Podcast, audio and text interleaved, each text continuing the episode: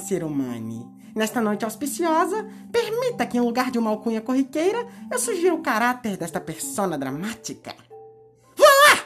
À sua vista, um humilde veterano do Vaudeville, trajado com vestes de vítima e de vilão pelas vicissitudes do destino. Este semblante não me é verniz de vaidade, é um vestígio de Vox Populi, agora vazia e esvaecida. Porém, esta valorosa visitação de uma vexação passada encontra-se vivificada e fez um voto de vencer os vermes venais e virulentos que se valem do vício e valorizam a violação violenta, depravada e voraz da vontade. O único veredito é a vingança. A vendetta, tida como votiva e não por vaidade, pois o valor e a veracidade de tal devem um dia vindicar o vigilante e o virtuoso. Verdade, como esta vívida verborragia já se torna sasverboso. Permita que eu acrescente que é uma grande honra estar aqui novamente. E bem-vindos ao único e histórico Caveira Cósmica 8.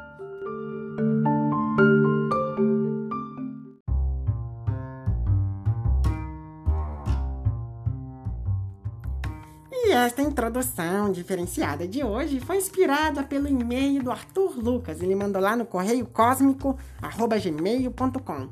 É o seguinte, ele diz aqui, ó: "Da hora o podcast, Caveirinha. Quero ver onde isso vai dar. Cara, o que os nazis fizeram me dá uma raiva.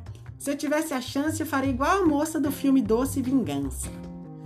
É, eu entendo esse seu sentimento e e, eu, eu gosto de fazer relações entre a física, né, as leis da física que a gente vai descobrindo, e o nosso próprio comportamento.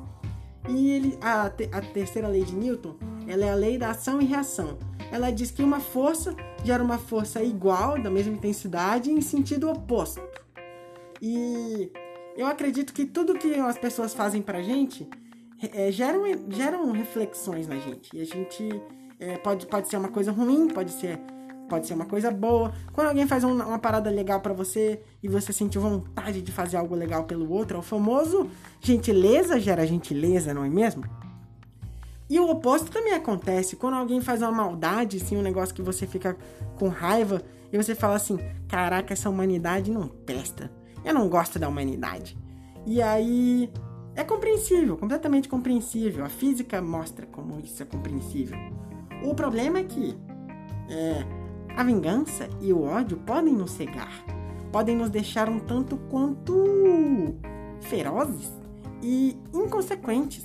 Isso pode gerar um trauma maior ainda do que o trauma inicial que te fez querer se vingar, pode gerar é, trauma em outras pessoas. E aí, e aí fica aquela questão, né? Vale a pena? Eu acho que, que não posso falar se vale a pena, porque eu não estou em todas as perspectivas, né? Como eu já falei, existem contextos. Então não tem como falar aqui coisas absolutas. Mas para mim, na minha realidade, eu acho que a vingança não vale a pena, ela é perda de tempo. Eu gosto de aplicar um tanto, é, eu gosto de, eu acho que a aplicação da educação e da correção e da prevenção é mais interessante. Mas é complicado esse tipo de coisa. Sobre esse filme, o, v de o Doce Vingança, ele, ele desperta na gente um sentimento engraçado, né? É aquela, aquela que existe, existe um termo em alemão, chama Schadenfreude, que é alegria maliciosa. Aquele prazer que você sente em ver um vacilão se ferrar. Porque quando a pessoa vai lá e vacila, vacila, vacila, você fica assim, olha, o karma ainda vai pegar e eu vou rir. E aí o karma pega e a gente ri. Nesse filme ele leva um pouco aos extremos. Tanto as ações iniciais, né, que envolvem coisas como é, violência sexual, que inspiram a mulher a se vingar dos seus agressores. E ela utiliza maneiras criativas e bem sangrentas para poder se vingar de cada um deles. E durante o filme a gente vai achando muito bem feito, porque, né? E, e esse é o Schadenfreude. Falando em palavras, palavras que nós não conhecemos, é, esse Schadenfreude é um exemplo. Não existem todas as palavras em todos os idiomas. É, a, por, saudade é uma palavra em português que, que a gente não encontra em muitos outros lugares.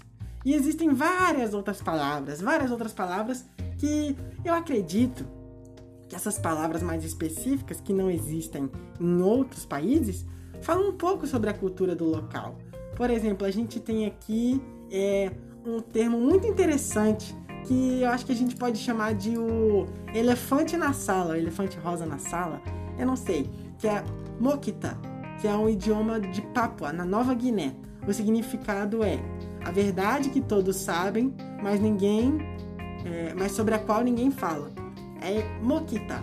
É aquele elefante na sala, sabe? Aquele negócio que todo mundo sabe, mas todo mundo fica calado. Tem um outro que é interessante, eu gostei bastante, chama Mata Ego, da Ilha de Páscoa, no Chile. Mata Ego, olhos de quem chorou. Interessante, né? Que eles têm um termo para olhos de quem chorou.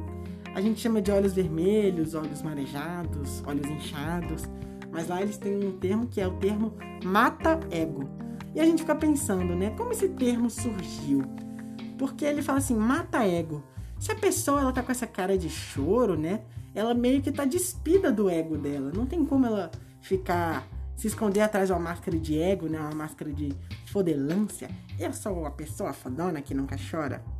Mata ego é isso, é aquela máscara que cai. Porque a verdade, todo ser humano chora. Todo ser humano faz cocô. É... E é isso.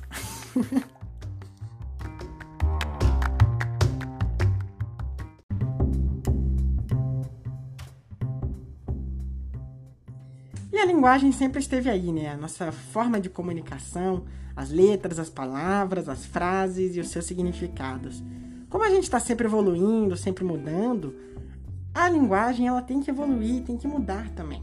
Por exemplo, a questão do primeiro episódio, quando eu falei sobre a comunicação de gênero neutro. Nós estamos num momento onde as pessoas estão prestando muito mais atenção ao redor nas individualidades de cada um e a linguagem ela tem que trazer um bem-estar também para seu para a sua comunidade. Então, uma linguagem que não abraça todas as comunidades que interagem dentro daquele ambiente é uma linguagem que está incompleta, uma linguagem que está falha. E o dever daqueles que usam a ferramenta é ajudá-la a melhorar, não é mesmo? Por isso estamos aqui. Por isso é tão importante uma comunicação de gênero neutro, porque já existem pessoas, sempre existiram, né? Mas chegamos nesse momento onde nós finalmente percebemos que é importante nós adaptarmos a linguagem para os momentos atuais. A acessibilidade, entendeu? E a representatividade tem que estar na nossa linguagem também. Principalmente porque a linguagem não é uma coisa que está escrita em pedra, ela está, ela está aí pra gente. Por exemplo, nós adicionamos, nós não, é, nós como humanidade adicionamos o termo tuitar no, no, no dicionário. E nós temos várias palavras em países diferentes, como vocês viram, com significados específicos. Tem um aqui que é bem legal, ó. Chama neko neko, no idioma indonésio. Significado é alguém que tem uma ideia brilhante que só piora tudo. Isso até parece os RPGs que eu jogo. tem também aqui, vamos ver outra. É Zet, Zetpreller, Zetpreller, idioma alemão.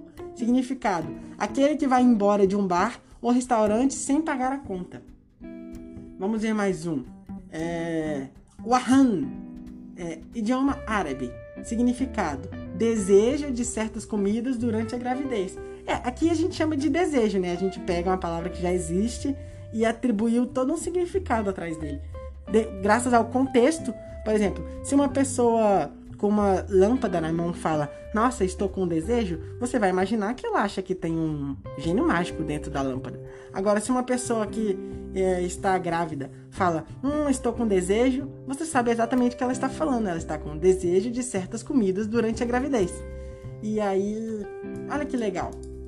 Isso são as palavras. Elas são diferentes, elas são variáveis, elas são adaptáveis e elas estão aqui para nos servir. Existem termos que é, a gente tem a vontade de abandonar porque eles. Ou abandonar ou guardar, né? Porque eles não, não se encaixam mais na nossa realidade. Um exemplo é o homossexualismo e homossexualidade. Como em outros momentos, é, o termo homossexualismo, na, na verdade, a homossexualidade era tratada como uma doença, como um distúrbio psicológico, ela recebia esse termo, homossexualismo. Hoje em dia, as pessoas da comunidade LGBT, elas não gostam desse termo porque ele traz essa carga de, de patologia, de doença, sacou? Quando na verdade é apenas a individualidade da pessoa. E isso é muito importante, é um exemplo, um exemplo de como a linguagem se transforma e vai se adaptando e como algumas palavras já foram usadas que não precisam mais ser usadas, algumas palavras que não são usadas que precisam ser usadas. E é isto. E você, conhece mais algumas palavras que não deveriam ser usadas mais? Informa pra gente. Ou você conhece palavras que talvez seriam interessantes de ser aplicadas na nossa vida? Fala aí também. Manda um e-mail para o correio cósmico@gmail.com. Manda lá sua contribuição.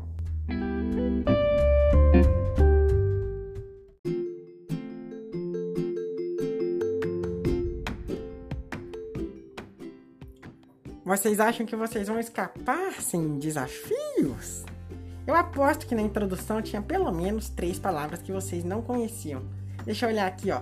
Tem, por exemplo, é, votiva, tem, por exemplo, é, um, um, um, venais, não sei o que é venais. Tem, por exemplo, várias, várias palavras. Vocês podem dar uma olhada, pesquisar o significado dessas palavras não deixa passar em branco.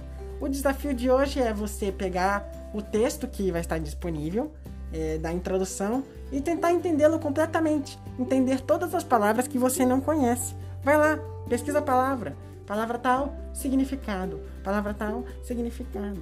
Você vai aprender várias palavras e vai entender completamente o texto. É, é isso. E também, se quiser encontrar mais novas palavras com significados diferentes nos países que os outros países não têm e mandar pra gente conversar sobre esses termos. Vai ser bem legal também. É isso aí. Sempre crescendo, sempre aprendendo sempre pesquisando.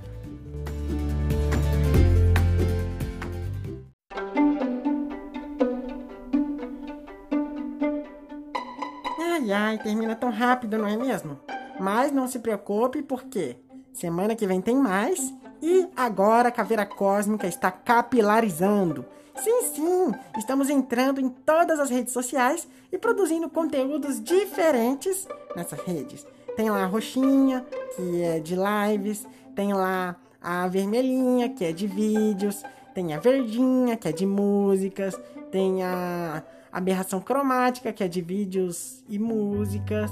Tem vários, várias redes sociais. Você pode conferir aí nos links e participe de todos, você vai se divertir. Tem todo tipo de conteúdo, tutorial, gameplay, trocação de ideia, todas essas coisas. E não se esqueça de mandar um e-mail no correio cosmico.gmail.com. Manda lá sua contribuição.